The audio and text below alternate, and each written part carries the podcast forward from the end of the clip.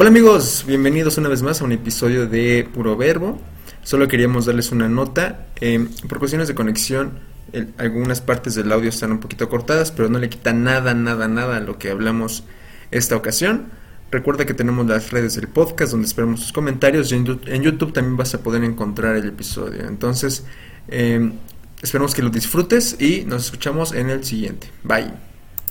Hey amigos, bienvenidos una vez más a este podcast Puro Verbo. Nos encontramos muy contentos. Luis y yo estamos emocionadísimos de tener a nuestro primer invitado de, de la sección, el, maestro Naokatsin, un profe que tuvimos la, la, dicha de conocer en la preparatoria. Pero no sé, primero voy a empezar por nuestro invitado, perdón Luis. profe, ¿cómo está? ¿Cómo se encuentra? ¿Cómo estás, Ignacio? Mucho gusto eh, de estar con ustedes en esta ocasión y también al compañero Luis Ángel. Buenas tardes, compañeros. ¿Qué tal, profe? ¿Cómo, cómo, le va en la cuarentena? Pues ahí vamos, ahí vamos. Eh, fíjate que sí han cambiado muchas cosas, muchas circunstancias, y yo creo que habría que adaptarse a esta nueva eh, normalidad, como se ha mencionado, y pues yo creo que sí vendrán muchos cambios. Es una cuestión de adaptarse, una cuestión de adaptación, pero finalmente va a repercutir muchísimo dentro de la psique y en cuestiones socioeconómicas para la nación, ¿no? Para el mundo más que para la nación. Bueno, pues, Luis, ¿cómo te encuentras? ¿Cómo te sientes? Emocionado, nervioso, más nervioso. si llego a equivocarme así como de, no, estoy, estoy enfrente de un profe. a ver, nada, nada, compañero, ¿cómo crees? Este, aquí nada de nervios. Por ejemplo, yo tengo una pregunta para usted, profe. ¿Qué es lo que más notó, qué cambio notó más en usted con esta pandemia? Encontró algo? Bueno, eh, depende mucho también la mentalidad de la persona, ¿no? Eh, si no tienes hábitos, si no, creas hábitos, pues entonces puedes este, generar eh, cierto tipo de circunstancias psicológicas, ¿no? Pero yo me he dedicado mucho a dibujar, sobre todo cartografía imaginativa, es decir, creo mapas, creo ah, mundos, creo... El bro ya anda creando algo así como Zelda, ¿no?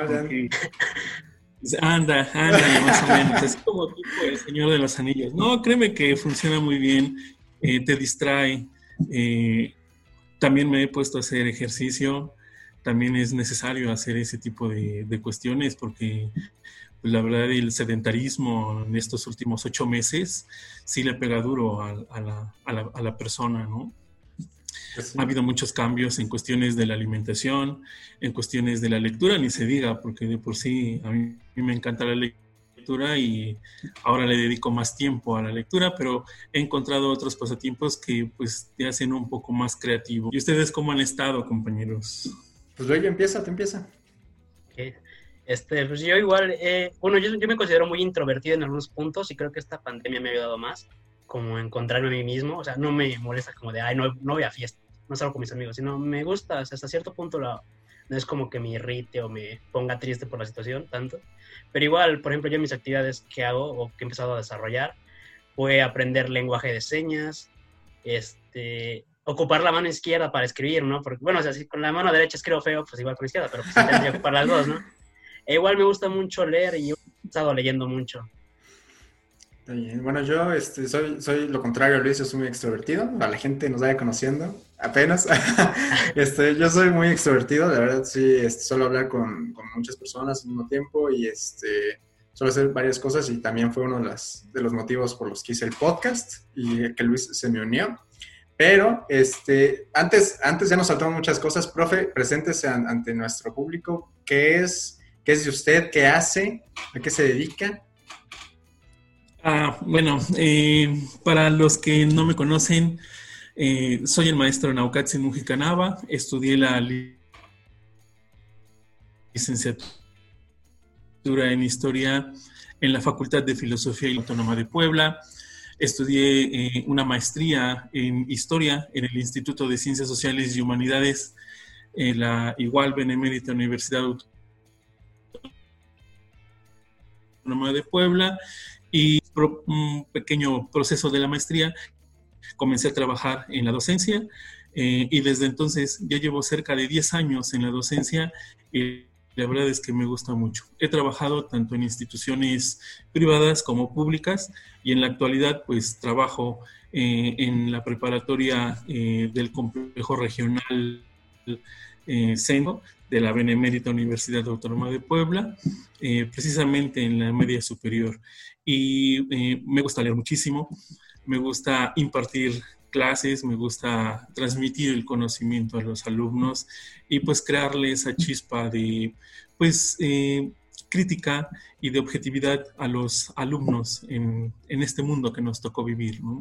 Ese es un poco de mi currículum, entre pues ponencias que he dado, eh, talleres, cursos que he dado en distintos temas de la historia porque imparto tanto historia universal como historia de México y pues en ocasiones damos unos talleres, damos unos eh, pequeños eh, pues ponencias sobre temas determinados. Pues qué bueno, un placer tenerlo, profe, ah, de nuevo. Pero este, yo creo que mucha gente se va a estar preguntando qué significa su nombre, qué significa Naucatsin. ¿Qué significa mi nombre? Bueno, mi nombre es una palabra compuesta. Es now de cuatro, K es eh, casa de Cali y Sin hace referencia a una persona mayor, así como un don, ¿no? Así como una persona ya de edad avanzada, ¿no? Que en cierto sentido significa que tiene que ver con los cuatro puntos cardinales. Eso es lo que significa mi nombre. Mm. Órale. A mí me habían dicho otra cosa, ¿eh? O sea... el tuyo, Nacho, no significa como... No, yo me llamo por mi abuelo, yo me llamo por mi abuelo, a mí me dijeron, no, pues se llama igual que el abuelo. Es un nombre igual muy compuesto, José de Pepe y Ignacio de Nacho, Pepe Nacho, pero más formal es José Ignacio, ¿no? Entonces, este, no sé, ya nos dejó en ridículo acá. El de Nacho fue el más rebuscado ahí en no, no, no, no, ¿cómo crees? No, no, no. Bueno, lo invitamos físicamente porque lo consideramos una enciclopedia viviente. Este, ya habíamos hablado de usted en, algún ah, no episodio. Ya habíamos hablado de usted en algún episodio. Y, este, y sobre todo en este, este episodio que va a salir eh, cerca del 20 de noviembre, una fecha que creemos que está rezagada, además de la, de la independencia, que creemos que está como en niveles muy distintos, como que la independencia está aquí, la, la revolución está muy abajo. Y para empezar, queremos eh, tratar ese punto, ¿no? ¿Qué, ¿Qué, relevancia tiene una sobre otra? ¿Son igual de, de, importantes? importantes. ¿O qué onda? Sí, eh, la Revolución Mexicana como la Revolución de Independencia, pues son acontecimientos o fenómenos históricos dentro de la historia de México que son muy importantes. Uno, porque finalmente tienes la emancipación de lo que era la corona española, eh, te vuelves independiente y finalmente tienes tus propias leyes, tienes tus propias normas, eh, pues un país, un Estado-nación, eh, utilizando los términos precisamente historiográficos, en el cual pues te haces valer por ti mismo, ¿no? Eres una nación independiente y en ese sentido pues te haces valer. es importantísimo y aunque ya hayan pasado más de 200 años y 100 años de la Revolución Mexicana, pues finalmente siempre hay pues interpretaciones al análisis histórico. Aparentemente 200 años dices, pues ya es muchísimo tiempo, ya hay que darle vuelta a la hoja, ya hay que hablar de otros temas, pero en realidad eh, la historia se circunscribe también con base a la interpretación del pasado. Y conforme tenemos nuevas generaciones, conforme tenemos nuevos historiadores o analistas, pues le dan un enfoque totalmente distinto a ese análisis histórico o a ese fenómeno. De ahí que en los últimos años se maneje el concepto de historia como una interpretación del pasado o reinterpretación del pasado. En ensayos de análisis sobre un hecho en concreto, en este caso la Revolución de Independencia o la Revolución Mexicana, pues tenemos eh, generaciones con una perspectiva totalmente distinta a lo que se ha producido a lo largo de este tiempo. Eh, siempre va a estar latente eh, la independencia de México como la conquista, como la guerra de reforma, todos esos temas que, pues así pasen el tiempo, pues son dignos de análisis, porque finalmente eh, en unos hablamos de cuestiones de identidad, en otros hablamos de herencias culturales, en otros hablamos sobre, pues prácticamente lo que hemos heredado en ese sentido. Eh, Hegel, un filósofo alemán, mencionaba en su texto La fenomenología del espíritu que nosotros somos la representación de todos esos pasados, sea mínimo eh, finalmente estamos representados en eso, ya sea en una cuestión de Estado, una cuestión de, del pasado de, un país o la propia persona, finalmente tenemos en esencia todos esos pasados. Es importante porque finalmente, sobre todo en la Revolución Mexicana, va a plasmar las instituciones que nosotros conocemos. Es algo así como el mundo contemporáneo para nosotros. Eh, se van a determinar los nuevos partidos políticos, la, forma de la institucionalización que finalmente existe en la actualidad, las secretarías, la Secretaría de Estado, la Secretaría de Economía, que se van posterior a la Revolución Mexicana y que finalmente, sobre todo de la Revolución Mexicana, vamos a tener lo, que se conoce como lo mexicano, la identidad del mexicano, que tiene mucho que ver eh, los usos y costumbres del mismo pueblo, pero al mismo tiempo, el Estado se encarga de darle esa difusión a lo que va a ser lo mexicano como tal. Mm. Así es. Vaya, oye, Luis, para ti, ¿cuál te gusta más, la independencia o la revolución? Este, últimamente este, me envuelve más la revolución por el hecho, como dice el profesor, de es parte de nuestro legado más cercano. Sin ir más lejos de todo lo que son partidos políticos, tenemos la constitución es como lo más representativo y hasta el momento una de las constituciones más antiguas que todavía siguen vigentes. Y por ejemplo, yo tenía una duda en esa perspectiva de los historiadores reinterpretan o interpretan la historia, pero hasta qué cierto, hasta cierto punto hay como una, no sé si se podría llamar una distopía del hecho de que puedes malinterpretarse la historia a conveniencia de algunos o de algún gobierno, ¿no? Ajá, bueno, es que también hay como varias caras, ¿no? O sea, por ejemplo, lo vimos apenas que, salieron como ciertas eh, fuentes por todos lados de, la, esta obra de, no recuerdo el artista, pero del Zapata que promovía la, el movimiento LGBT, ¿no? Y que mucha gente decía, no, es que Zapata, según, este, otros autores, sí tenía como ese perfil de, en su sexualidad. Y como que mucha gente decía, no, pero es que si es homosexual ya no puede ser Zapata, ya no puede ser él, porque lo teníamos acá. Ay, ¿qué, qué onda? ¿Qué pasa ahí? Son simbolismos, son simbolismos que vienen del pasado, pues finalmente las generaciones, conforme avance eh, el tiempo, pues tiempo y la mentalidad de la población, ¿no? Se le va dando reinterpretativo a los personajes. Evidentemente, la década de los 30 eh, en este matiz de la homosexualidad o del movimiento eh, lésbico, gay, etcétera, no, pues hubieran linchado a todos, porque la mentalidad tiene mucho que ver. Eh, aunque todavía existe ese rezago, por así decirlo, o esa idea de no asimilar las nuevas tendencias, pues finalmente hay autores o hay actores que están rompiendo esos esquemas o esos estereotipos como tal. En lo particular, yo no considero ofensivo que hayan puesto a un Che Guevara, porque ya lo hicieron en, alguna ocasión, eh, a Zapata en este caso, eh, como símbolo de la homosexualidad o como eh, parte en esencia de lo que es la homosexualidad, ¿no? Considero que tiene mucho que ver la forma en la que se adueña finalmente ese grupo o esa estructura al personaje como tal.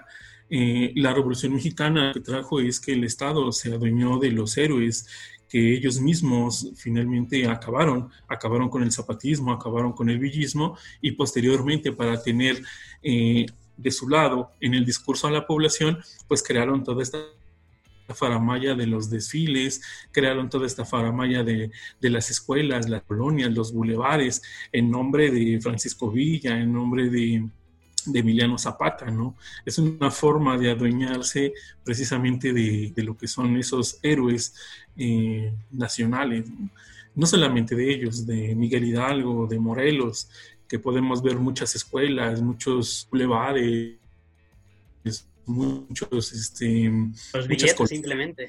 Los billetes. He vivido en una farsa. Yo siento que ya he vivido en una farsa todo el tiempo, ¿sabes? no, eh, finalmente la historia sí tiene su interpretación y, aquí es donde entra precisamente los postulados ideológicos de, las, de los que interpretan ese pasado. Tenemos los postulados de los conservadores, que en los últimos 10 años, un poco más, han eh, pues traído a la luz eh, el porfiriato y que mencionan que el mejor gobierno que ha tenido México es con Porfirio Díaz, porque trajo inversión, porque trajo progreso. Sí, lo hizo, pero pues finalmente eh, ese progreso solamente se vio en una élite, ¿no? la luz, por ejemplo, las calles iluminadas de la Ciudad de México, de la Ciudad de Puebla, de Oaxaca, de, Guadalajara, finalmente pues eran en el marco de lo que es el centro histórico y no a los barrios y no a las calles más alejadas, ¿no? Solamente a una élite benefició el sistema porfirista, que es casualmente, bueno, ni casualmente, porque los conservadores siguen la misma línea como tal y lo traen eh, ad hoc como el mejor presidente, ¿no? Y empiezan a a menospreciar a Benito Juárez como pues ahora el villano y no tanto el héroe como se hace mención en, los textos, ¿no? Depende mucho en ese sentido el, tipo de historiador, si es conservador, si es liberal, si es de tendencia eh, izquierdista, si tiene una corriente historiográfica marxista, por ejemplo, ¿no? Eh, o si es historicista, si es de la corriente de la escuela de los anales, si es liberal, si está a favor del modelo eh, neoliberal, eh, apoyando precisamente la causa del movimiento o de la ideología neoliberal, ¿no? Depende mucho. Este, y eso enriquece, enriquece muchísimo la cuestión del debate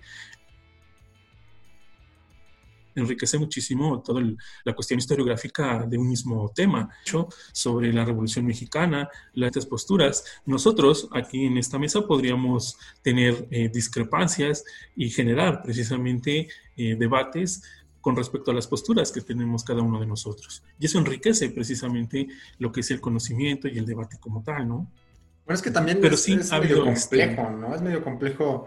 Eh, bueno, para empezar, un país que casi no lee, y este, llegamos a, casarnos con, una sola versión, ¿no? Yo recuerdo cuando yo estudié con usted, yo no sabía toda esa cara que me enseñó usted de la revolución y yo me quedé, ¿qué, pedo? Viví como que, como que una, ruptura dentro de mi esquema, ¿sabe? Como dentro de mi adoctrinamiento se rompió. Y dije, ¿qué pedo? ¿Qué aquí? Como que, como que no fue así. Sí, lo que pasa es que se maneja la historia oficial, la historia oficial que, que finalmente está alineada a los conceptos estatales, ¿no? en la cual se va a definir el modelo educativo en ese sentido bajo un mismo esquema y que así se ha visto a lo largo de la historia, porque finalmente el propio gobierno no podría hacerse una autocrítica, sobre todo teniendo un historial eh, en, nuestro país como lo fue el priismo, ¿no? Evidentemente el PRI nunca iba a hacer una autocrítica hacia su propio sistema.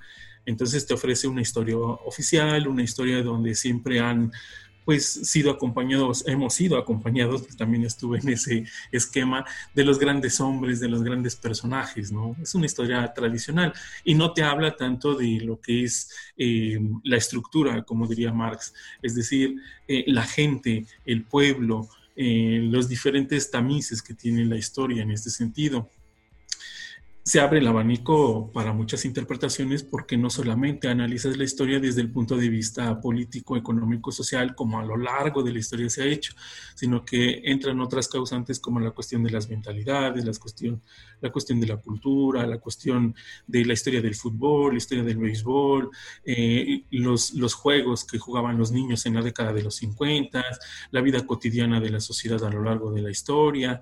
Entra un abanico en ese sentido y eso enriquece muchísimo y te das cuenta de una perspectiva más clara de cómo funcionaba la sociedad y de que no todos estaban finalmente perfilados o enfilados a una cuestión política, a una cuestión eh, social, eh, pues eh, así como en línea, ¿no?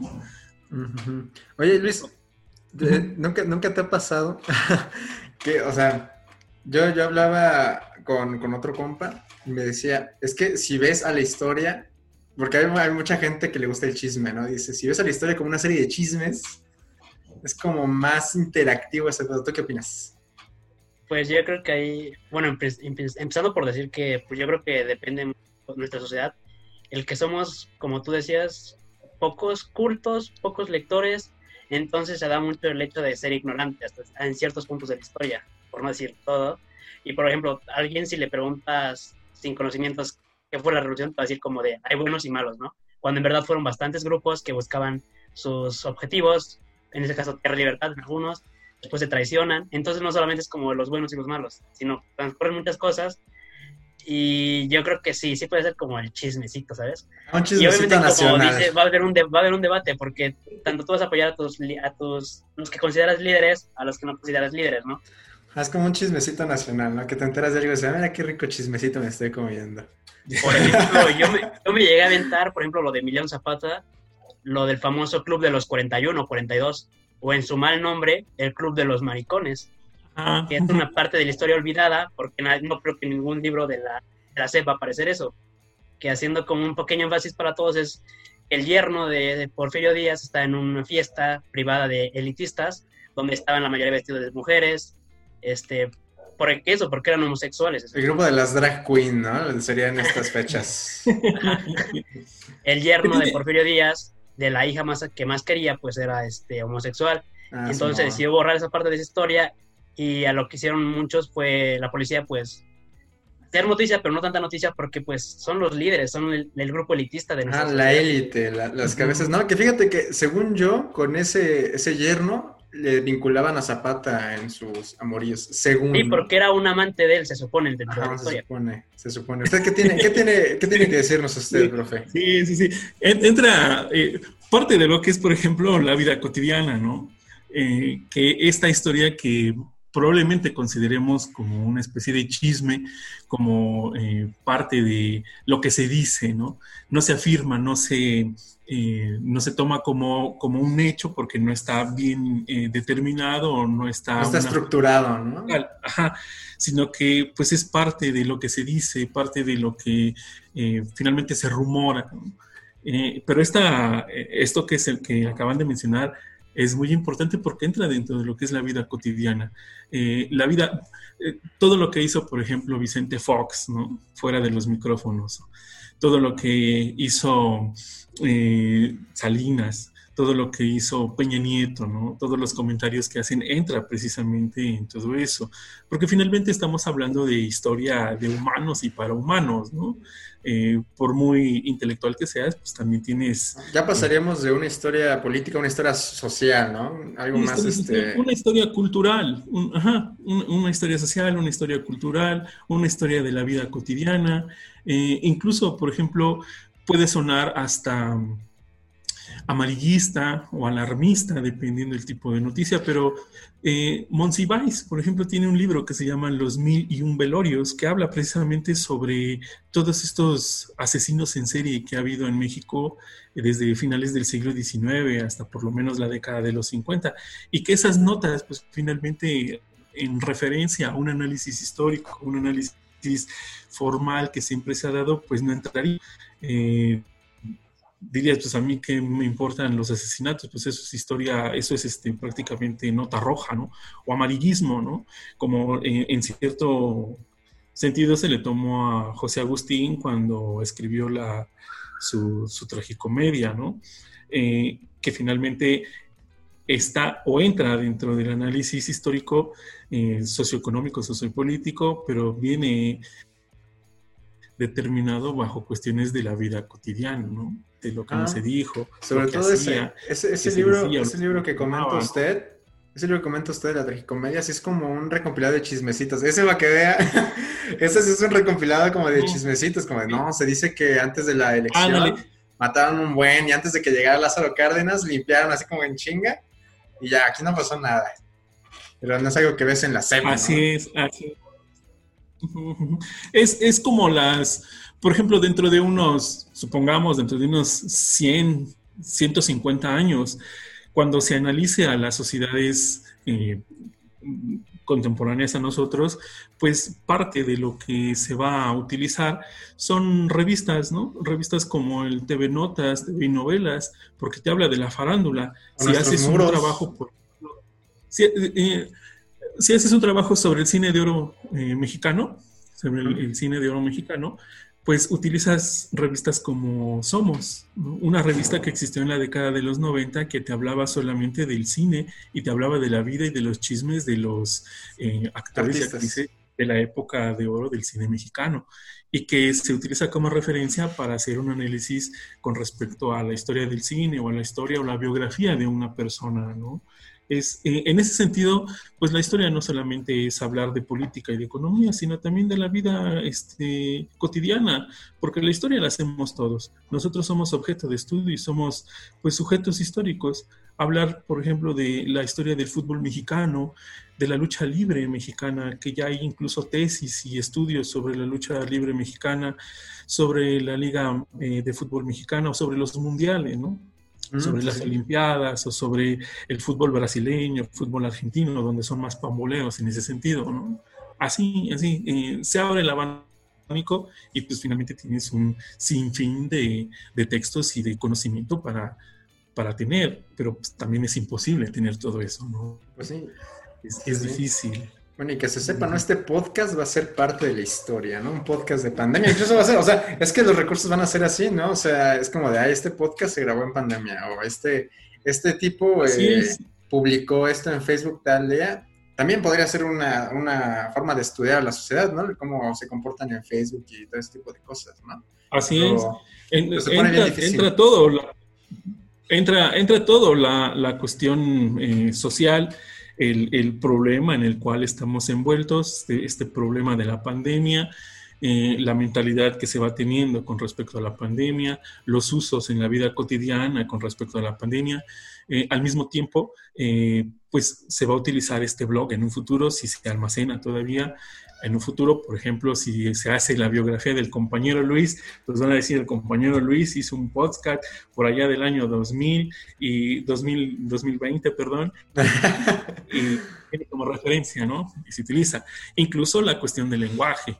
La cuestión del lenguaje es muy importante porque ubicas en el espacio y en el tiempo a la persona no vas a encontrar el mismo lenguaje en el 2020 que en documentos del año 1500 o 1700 mucho lenguaje que utilizamos en la actualidad, pues no se utilizaba hace ni siquiera 30 años, mucho menos hace 100, hace 250 años. Entonces podemos ubicar en la temporalidad al compañero Luis en este caso, ¿no? Cuando Creo que esa es la parte como, perdón por interrumpirlo, la parte como del humano, que siempre está en constante evolución, ¿no? Como usted habla solamente de la parte lingüística, no va a ser la misma persona hace tres años, ahorita, en el, nada más en el aspecto lingüístico, siempre es como un proceso de cambio.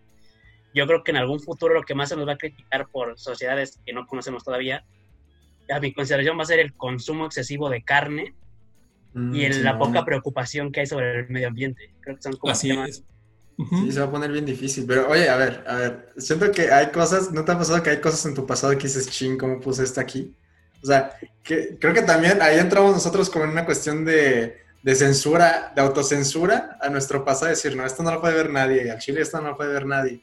Y eso va a pasar, eso va a pasar como, Facebook, guarda este podcast, esto va a pasar como Facebook, porque, porque va a haber cosas de tus publicaciones, incluso hay muchos artistas que si es como, hace 10 años pensaba en contra de los negros, y hace 10 años pensaba en esto, pero viene siendo la evolución de esa persona, ¿no? Sin embargo, sí hay cosas que que yo creo que todos hemos hecho así como, ay, esta foto no me gustó en mi Facebook, que la publiqué hace cinco años, la voy a borrar. Ahí está, nadie sabe qué le pasó a esa foto, yo solo sé que le pasó a esa foto y se perderá, se perderá ahí en, los archivos, Entonces, sí, sí. Eso, eso va, a ser, va a estar interesante, pero estaría, yo creo que es más peligroso el, si supiéramos, si supiéramos que todo, todo está almacenado. Eso yo creo que sí estaría, estaría más cabrón. Y si todo está almacenado y se y se pierde esa base de datos, ¿qué va a pasar, qué va, qué va a ser de la historia del, siglo XXI, no? ¿Usted qué piensa acerca de eso, profe? Pues parte de, eh, bueno, en, una cuestión hipotética, ¿no? Que se perdiera toda esa información. Todo lo que se está produciendo en las cuestiones de las redes sociales, en la cuestión de la informática, ¿no? Supongamos que se pierde, pues evidentemente se va a perder una parte de lo que es la historia una parte de lo que es el siglo XXI, pero al mismo tiempo sabremos que existió y que se tiene referencia por lo que se ha escrito. Eh, una cosa es todo lo que se almacene de manera digital y otra almacene de manera por escrita. Y de manera por escrita, pues habrá muchos acontecimientos porque todavía existen los periódicos, porque todavía existe el almacenamiento de las hemerotecas en ese sentido. Sí podremos saber lo que sucedió, pero se perderá muchísima información como, como se ha ido perdiendo poco a poco la información sobre civilizaciones antiguas, como las civilizaciones de los sumerios, de los babilonios, de los hititas, de esas civilizaciones que en la actualidad pues, ya casi nadie habla, pero que en su momento pues fueron importantes y que solamente tenemos pequeña cantidad de información, no tanta como la que quisiéramos.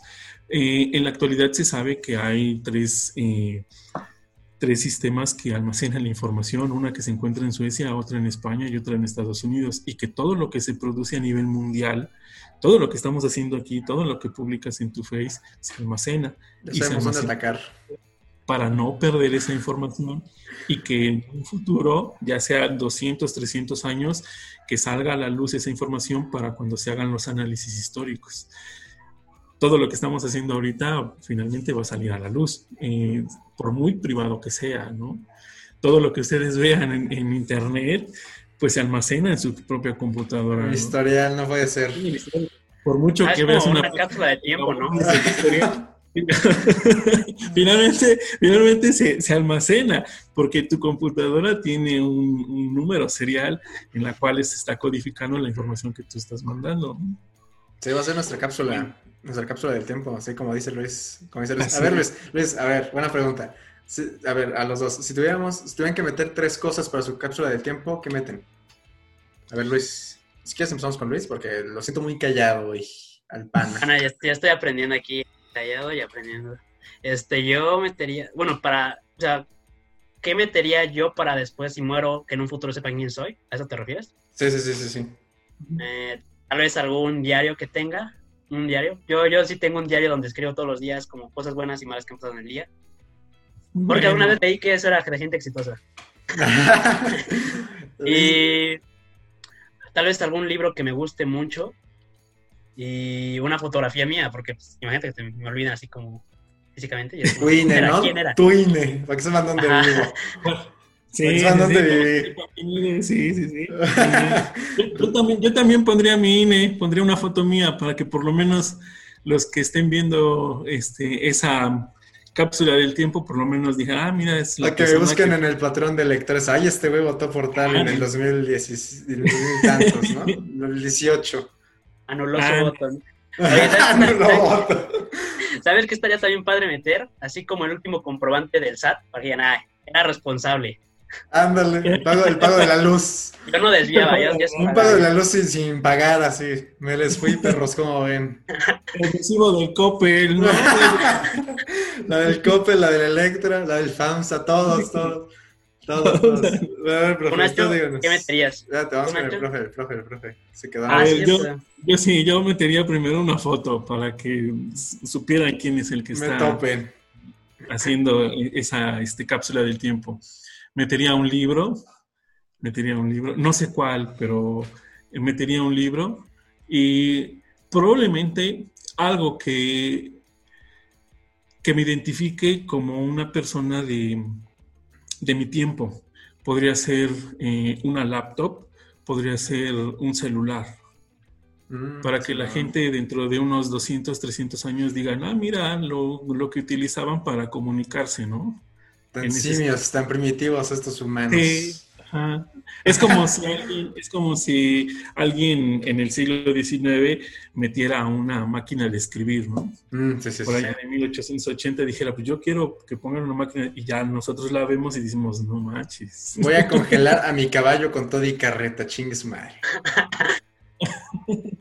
Yo, a ver, yo, mis tres cosas, sí sería mi foto. Una foto, este, pues normal, Tal vez la INE sí estaría chido meter la INE.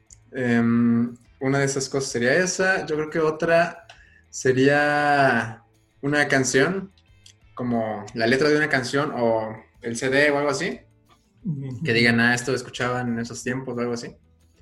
Y. Pero sería un CD pirata, ¿sabes? Un CD virgen, grabado con 50 canciones así como de la, de la, de la época, para que sepan que pay. Bueno, pero tus gustos, ¿no? Sí, sí, sí, bueno, es que no, no creo que sirva tanto porque mis gustos son más de los 90 para atrás, poquitos del 2000. Yo creo que sí debería tener como todo. O sea, deberían, deberían saber qué es reggaetón, aunque a mí no me guste tanto. Deberían saber qué es reggaetón, saber qué es la banda y todo ese pedo para que digan, ah, pues así, se, así funcionaba. Era medio misóginos aquí el pedo, pero no había bronca. Así se ligaba, ¿no? Así se ligaba. No, pero ¿sabes qué van a pensar? Que, que, que eran tus gustos. No, pero a una nota, ¿no? O sea, a menos, música, a menos que tú, música siglo XXI. A menos que escribas y digas, no, a ver, no, son tanto de mis gustos. pero, va, a ser, va, a ser, de como esos discos que tenía tu papá en, el portadiscos de este Mijares, ¿no? Este, el Buki, así rayadito, con plumón azul. Yo creo que Nacho, para que no quede mal ante las otras sociedades, va a poner, no, yo solamente escuchaba Bach. Ah, ándale. Cosas así.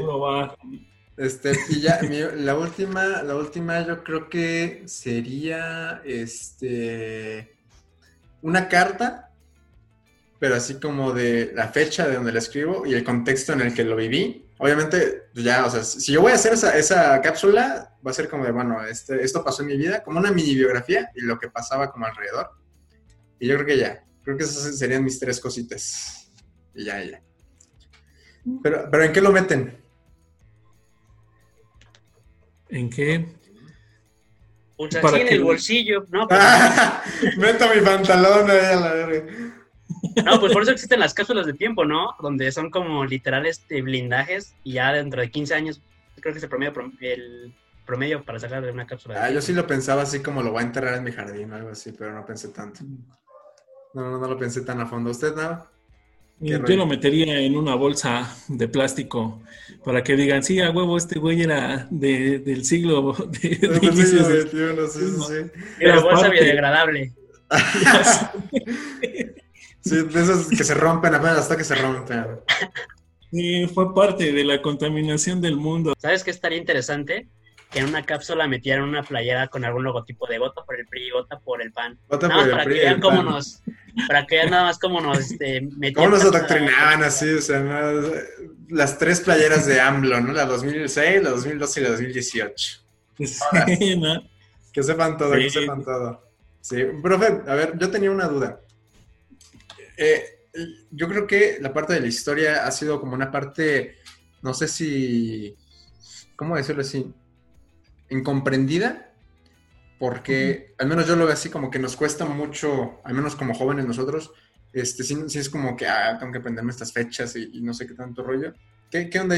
¿Cómo, eh, me interesa saber cómo asimiló usted ese rollo de decir, me voy a chutar todo esto de, de fechas, me voy a chutar todo esto de, de eh, acontecimientos. ¿Qué lo motivó? Uh, bueno, eh, sobre la cuestión de las fechas, eh, yo, yo no le hacía, hasta la fecha, sigo sin hacerle caso a aprenderme de memoria los nombres de los personajes o las fechas como tal. Eh, me importaba más el, acontecimiento histórico, la importancia, la relevancia que tenía ese acontecimiento histórico y en automático se da eh, el que te aprendas las fechas, el que te aprendas los personajes, ¿no? Esta idea de de la historia que se tiene, que es una, una cuestión muy maniquea de aprenderte solamente las fechas y los personajes, pues eh, es lo mismo que veníamos hablando sobre las cuestiones tradicionalistas, ¿no? Eh, a nadie le gusta la historia porque siempre está inmiscuida la idea de que te los tienes que aprender de memoria, te tienes que aprender de memoria la fecha, el acontecimiento y los personajes que participaron en ese acontecimiento, ¿no? Eso lo hace aburrido, evidentemente. Eh, a mí me gustó mucho la historia y por eso estudié historia, porque venía la comprensión y el análisis sobre el pasado, ¿no?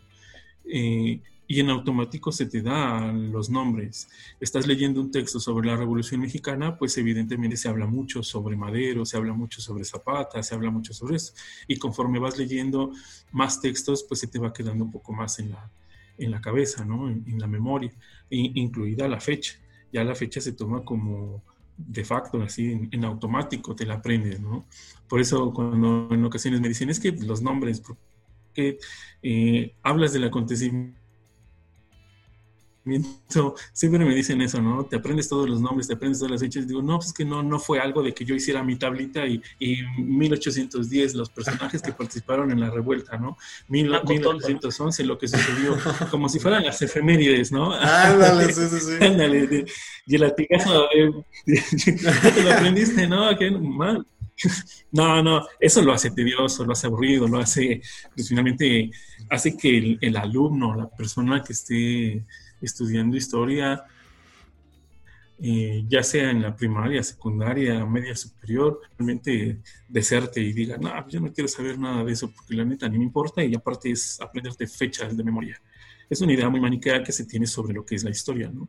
Eh, lo que sí eh, se tiene es, pues, analizar el pasado, analizar el pasado. Eh, yo generalmente no les pido fechas, ni eh, evidentemente poner nombres de personajes, ¿no? Porque pues está, es un, acontecimiento de humanos y para humanos, ¿no? Pero pues en automático vienen cuando te pones a leer y le encuentras gusto a ese tipo de situaciones. me imagino su examen así si no se aprenden los nombres. y Personajes de la independencia, Maradona. 10. 10. Ahí estuvo. Maradona. Hugo Sánchez. Hugo Sánchez, Simón, Simón. Es que hay muchas, muchas vertientes ¿no? de la historia, pero ¿qué, ¿qué tan sano es quedarse en la historia? ¿Qué tan sano es quedarnos en la historia? Mm, ¿Te refieres a qué tan sano es pues estar siempre rememorando el pasado? Ajá, como ese tipo de cosas. Y ir con esos flashbacks de, ay, recuerdos de guerra. Así, casi, casi. Traumas, ¿no? De... así, bien Pavlov, bien Pavlov en la onda, así de que suena una campana y grito de dolores aquí. me llegó, me llegó a la, me llegó a la mente el, meme de hace años de una niñita que está en una escuela, es una niñita morenita, y ah, está una Como de Blancanieves, ¿no? de Blancanieves y le está dando de contada y le llega el flashback de, la guerra de Vietnam. Ajá, como que la niña se pierde, como que está comiendo algo así. Y Blancanieves dice, ah, ¿cómo te va? Que la verga. Y la niña así perdidísima, Transcudísima. Ajá, ¿qué, tan sano es ese rollo? ¿Qué, ¿Qué, tan bueno es decir, ay, pues, ¿Qué es que pasó esto y esto y esto y tenemos un flashback? Sobre todo esta, esta, esta máxima de decir es que la historia se repite, ¿no? Bueno, eh, decía San Agustín en uno de sus libros llamado Confesiones. Que no se aprende los nombres, ve cómo dice. La hipocresía del profe, que no se aprende los nombres y no sé qué. mira, mira nada más. Eh, bueno, Eso soy humilde, ¿no? no. Ahí humildemente. Van a, van a decir que es mi frase. bueno, bueno, mira. San Agustín en su libro Confesiones en el capítulo 11. ¡Ah, su madre! Loco, loco, loco. Va a ser comentado en la página tal, renglón tal. Pero de PDF, ¿no? En PDF. Cuando habla del tiempo, eh, San Agustín decía una cosa muy cierta. Si no me preguntas por lo que es el tiempo, eh, te sabré responder qué es el tiempo. Sabré lo que es el tiempo, porque lo tengo aquí, ¿no? Tengo la idea de lo que es el tiempo. Eh, pero si me preguntas qué es el tiempo, entonces no te sabré responder, porque es un término que, aunque aparentemente lo tenga en mi mente, no te lo podría definir, porque es muy complejo definir ese tipo de cosas. Eh, definir lo que es la historia, definir lo que es el tiempo, definir muchas cosas ¿no? que utilizamos en el lenguaje de manera abstracta, que no está fenoménicamente presente. Eh, el mismo Agustín decía, bueno, es que el ser humano está siempre latente ante el pasado y el futuro, lo que ha hecho y lo que hará. Eh, en esencia, el presente pues solamente es un instante, ¿no? Es un instante que dura un segundo o menos de un segundo. Eh, el inicio de este programa, de esta sesión, pues ya es pasado, eh, si lo tomamos en rigor siempre estamos pensando en el pasado, siempre estamos pensando en lo que hicimos. En la ex. Lo que hicimos ayer, eh, en la ex. Bien pesado el rollo. En, nuestra vida sad, ¿no? Por ejemplo. Eh, siempre estamos pensando en lo que hicimos ayer, lo que hicimos antier, la semana pasada, hace un año. Es parte de, de, la formación que tenemos como humanos. Y aparte, pues es una cuestión de la memoria, ¿no? Y al mismo tiempo estamos pensando en lo que vamos a hacer, lo que vamos a hacer en el transcurso del día, lo que vamos a hacer dentro de dos horas, dentro de cuatro horas, dentro de dos días, dentro de la próxima semana, si es que ya tenemos calendarizado algo, ¿no? El próximo año, etcétera, ¿no? Siempre estamos en esa constante, tanto en el pasado como en el, en el, futuro. Y este presente, bueno, pues es algo que pues, finalmente es efímero, ¿no? Este presente, decían los poetas rusos, es el instante maravilloso, porque es el momento en el que sabemos que estamos vivos, es el momento en el que finalmente podemos definirnos como tal. Pensar en el pasado no es malo, eh, porque nos hace lo que somos. Eh, vuelvo a lo que mencionaba Hegel, nosotros somos finalmente todos esos pasados. Eh, Ignacio es lo que es debido a lo que a cómo se ha ido formando eh, desde su nacimiento hasta la actualidad y que en esencia todavía abarca parte de su niñez, parte de su pubertad, parte de lo que hizo hace tres años, etcétera, ¿no? Eh, la problemática entra en cuanto a pues, finalmente una patología con respecto a vivir del pasado, que esa es otra cosa vivir del pasado, vivir de lo que fue hace ya 10 años, hace 15 años, pues evidentemente ya acarreará problemas. Esa es otra circunstancia. Una cosa es pensar lo que hicimos, pensar sobre el pasado, ya sea colectivo o individual, y otra cosa es querer vivir ese pasado. ¿no? Es, eh, no, es, no, es, malo eh, rememorar eh, nuestra infancia, rememorar, rememorar con imágenes lo que hemos sido, ¿no? Lo que jugábamos cuando éramos niños. Los, eh, últimamente en Facebook, no sé si han visto, se han percatado de que pasan eh, publicaciones de la infancia que tuvimos, ¿no? La infancia que se nos fue cómo jugábamos cuando éramos niños, los comerciales que veíamos cuando Tragando tierra ahí en el jardín los dulces que comíamos, que consumíamos hace 10 años y que ya no existen, hace 15 años, etcétera, ¿no? Ese tipo de cosas. Eh, una cosa es eso, ¿no? Porque dices, ah, pues sí, ¿no? Te das cuenta de lo transitorio que ha sido este tiempo, ¿no? Este proceso como tal. Pero otra cosa es vivir de ello, otra cosa es eh, querer pues finalmente traer ese pasado a la actualidad, cosa que ya no embona en ese sentido. ¿no? Eh, se cae en una patología, incluso en una enfermedad, el de añorar el pasado, el de querer vivir lo que finalmente eh, ya no embona, eh, tanto en nosotros como en lo colectivo, porque ya, ya crecimos, porque ya hemos madurado. Y en ese sentido, eh, si se está aferrado, es porque existe una problemática mental ahí. Es aferrarse al pasado, aferrarse a cosas que ya no fueron, pues finalmente entran ya una cuestión de la psique que habría que analizar bien. Pero en cuanto al análisis histórico, pues finalmente siempre estamos latentes a lo que pasó. Los políticos traen siempre a colisión el pasado porque eh, siempre está la cuestión de la analogía, lo que fue, lo que es, ya sean liberales, ya sean conservadores, los mismos norteamericanos siempre en las elecciones mencionan, eh, es que los héroes que nos dieron este, patria, ¿no? Es que el Álamo, es que la, la, guerra de secesión, es que Abraham Lincoln, es que George Washington, los padres, siempre, siempre, tanto liberales como conservadores. Siempre traen el pasado a colación porque son parte de los usos que le da la historia los usos y abusos, como dirían los historiadores, en cuanto al discurso histórico que se tiene con respecto a la analogía que hay en este presente, ¿no? De lo que estamos atravesando. Se le cuestiona mucho, por ejemplo, al presidente la, idea de que siempre trae colación a Benito Juárez, a Lázaro Cárdenas, a Miguel Hidalgo, pero lo que hace él, él no vive del pasado, hay que tenerlo claro, él no vive del pasado, él hace analogías del pasado a este presente. Vivir del pasado significaría que el propio Andrés Manuel López Obrador vistiera como las personas del siglo XIX, utilizara un lenguaje del siglo XIX, ¿no? Eh, Llegar en carreta, ¿no? en carreta. Que fuera, que fuera de, de, los pinos al Palacio Municipal en carreta, sobre reforma. Que, que utilizar un vocabulario así de, oh, los conservadores son unos lisonjeros, ¿no? ah, esa es otra cosa. No, Es, o sea, ya es otra cosa, es, es otra cosa. Una, una, cosa es hacer el análisis, una analogía con respecto al pasado, otra cosa es vivir del pasado, ¿no? Que eso sí ya es una enfermedad, ¿no? Incluso los historiadores, generalmente, bueno, hay alumnos que me preguntan que si yo vivo del pasado, o sea, yo vivo en el pasado, no, porque piensan que en mi casa no tengo computadora, porque piensan que yo no tengo celular. Y, pues, el profe escribe a tinta, ¿no? El profe escribe a su tinta y ya, ya se me regó mi tinta, ya tengo que hacer otro. O que tengo, o que tengo como mascota un dinosaurio, o sea.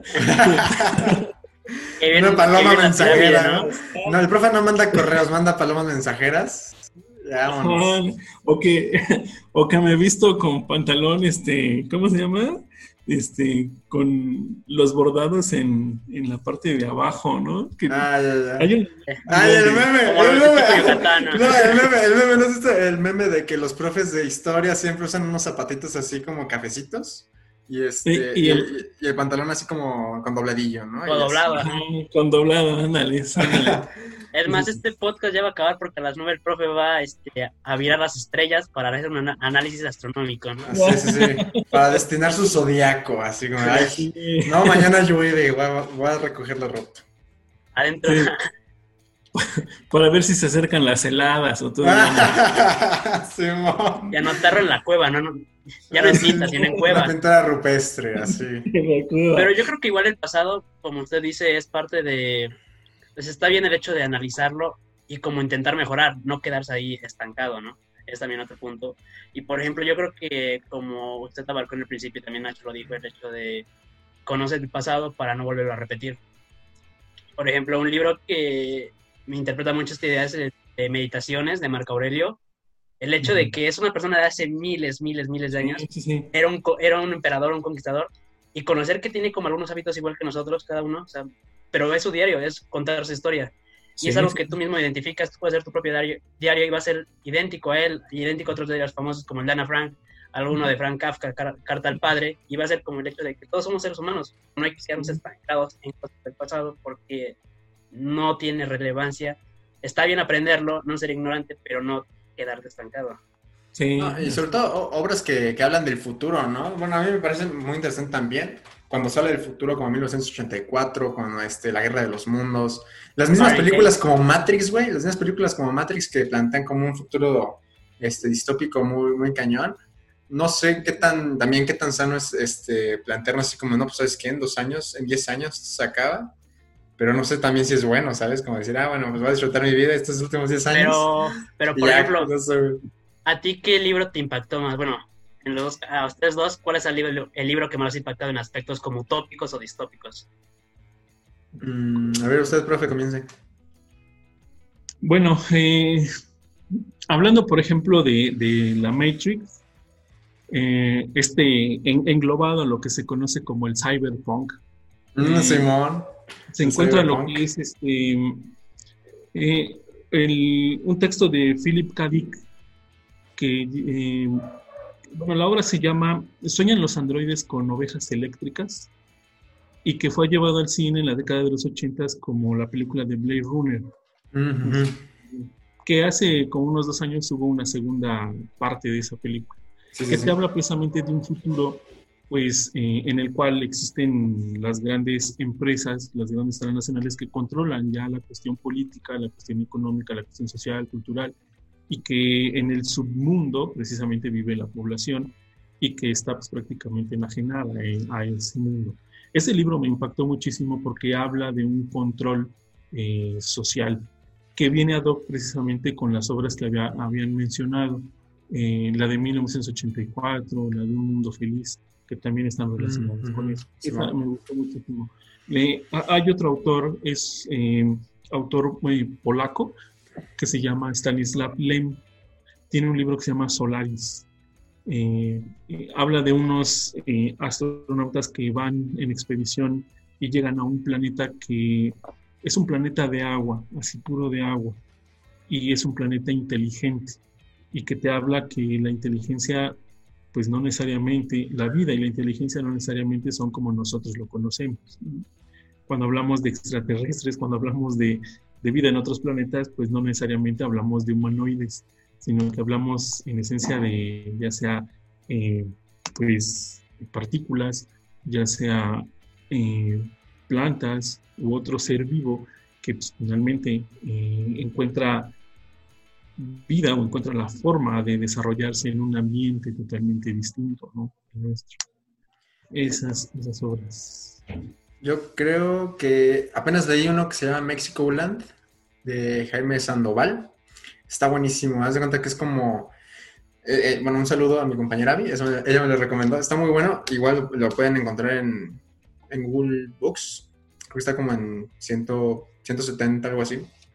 El chiste es que habla de un futuro distópico en el que México entra en una guerra entre el norte y el sur. Entonces el sur hace una periferia y se divide en dos, el Nuevo México, no, el México Nuevo y México normal, ¿no? Y, este, y, está, y está muy chido porque habla más o menos como del adoctrinamiento, de lo que vamos ahorita a manejar la historia a su, a su, a su favor. Hay muchas cosas dentro de la trama que están muy, muy chidas y que habla específicamente de historia, cómo manejar una historia antes de la, se les llama este, es como el, día en que todo se rompe, antes de, antes de eso se maneja otra historia, eh, cómo se habla del mundo afuera de, México Nuevo y todo este tipo de cosas, está muy buena, también se la recomiendo. Y así como películas, ahorita me, me, acordé de Interestelar, que también es como muy futurista, a este distópico en el que nuestro mundo se va a la verga, entonces este, también está, está muy buena. Y este, yo creo que ya creo que son las dos este, cosas que más me han dicho, esto puede que suceda, no sé, ahí está. ¿Qué lo raro y distópico de los libros? Ah, perdón, perdón. Eh, bueno, nada más para eh, englobar lo que se está comentando. La película de Matrix es una película eh, muy buena, sobre todo la primera parte, porque engloba no solamente cuestiones, bueno, en específico de lo que es la ciencia ficción, ¿no? el cyberpunk, con sus características, sino también habla sobre la cuestión de la existencia del ser eh, que siguen manipulados por un ser inteligente o por una cuestión de un sistema operativo inteligente y que nos crea como tal, ¿no?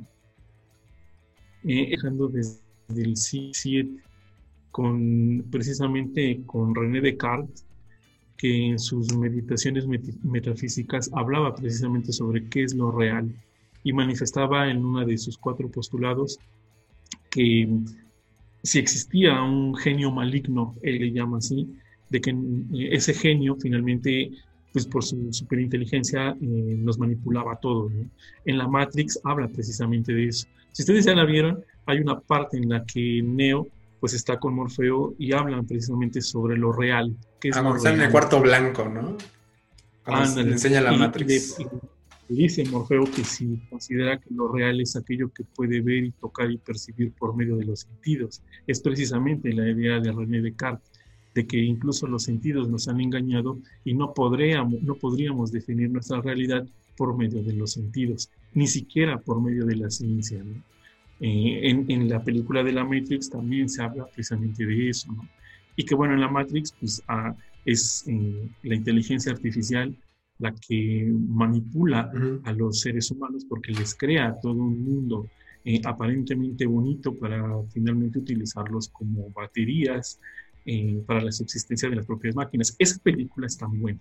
Oye, también la que me acordé ahorita que habla de un mundo muy, muy este, utópico para, para todos, ¿no? No sé si han visto la de, The Truman Show con este tipo, ¿cómo se llama? Este, ¿Cómo se llama este tipo del actor? Jim Carrey, con Jim Carrey. ¿No lo has visto, profe? se llama... Eh, no, eso no lo he visto. El show de Truman. Está buenísimo. Se supone que es un tipo... Bueno, no, lo voy a spoiler tanto. El, tipo vive en una cápsula casi casi, donde su vida es un programa de televisión. Así lo vamos a dejar.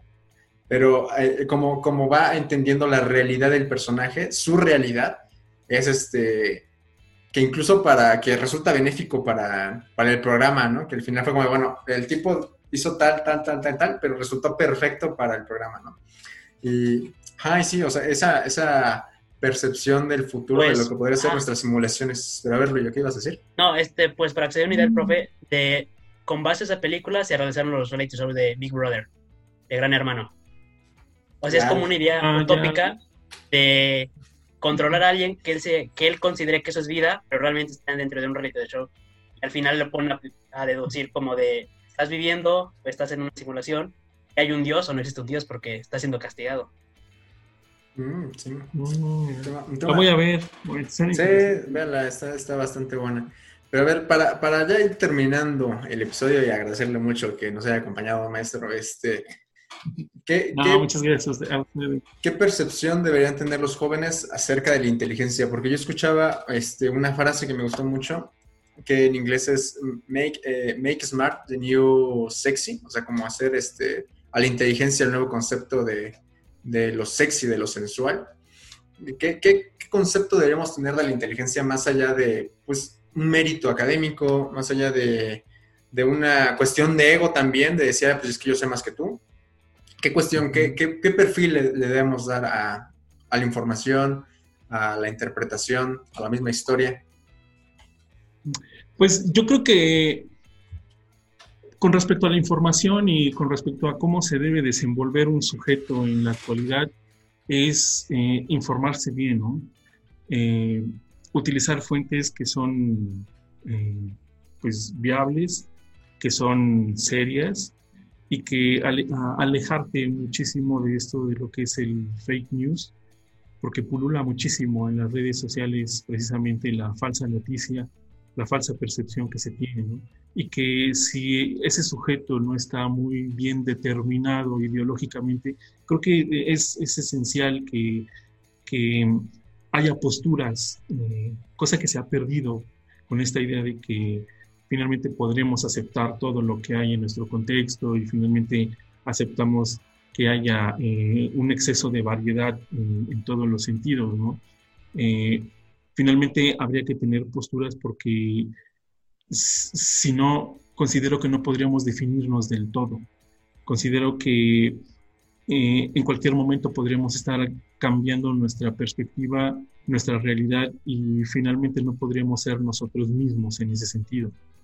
Eh, cuando, sobre todo, por ejemplo, ustedes que estudian eh, algo relacionado con las ciencias sociales, ¿no? Ciencias sociales, humanidades, se, se darán cuenta que la noticia sobre un acontecimiento, por ejemplo, las actuales, lo que acaba de pasar con Estados Unidos en sus elecciones, cuánta información no pulula de eso, y de que de la noche a la mañana ya se hablaba de que había un, ganador, cosa que no sucedió.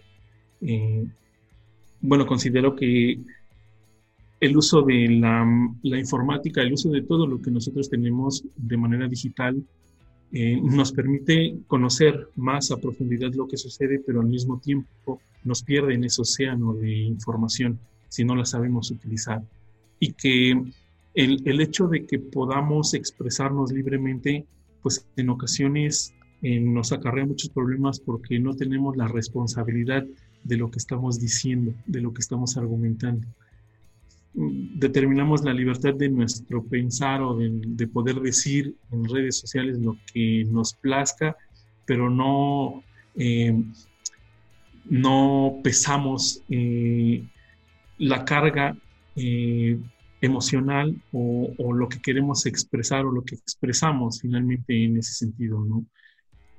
Todo el mundo puede expresar lo que quiere dentro de las redes sociales porque tiene la libertad, pero finalmente no piensa lo que está diciendo, no piensa lo que está argumentando, se deja llevar muchísimo por sus pasiones y lo que está produciendo es eh, no solamente eh, mala o falsa información, sino malas interpretaciones sobre la realidad en la que estamos viviendo. ¿no?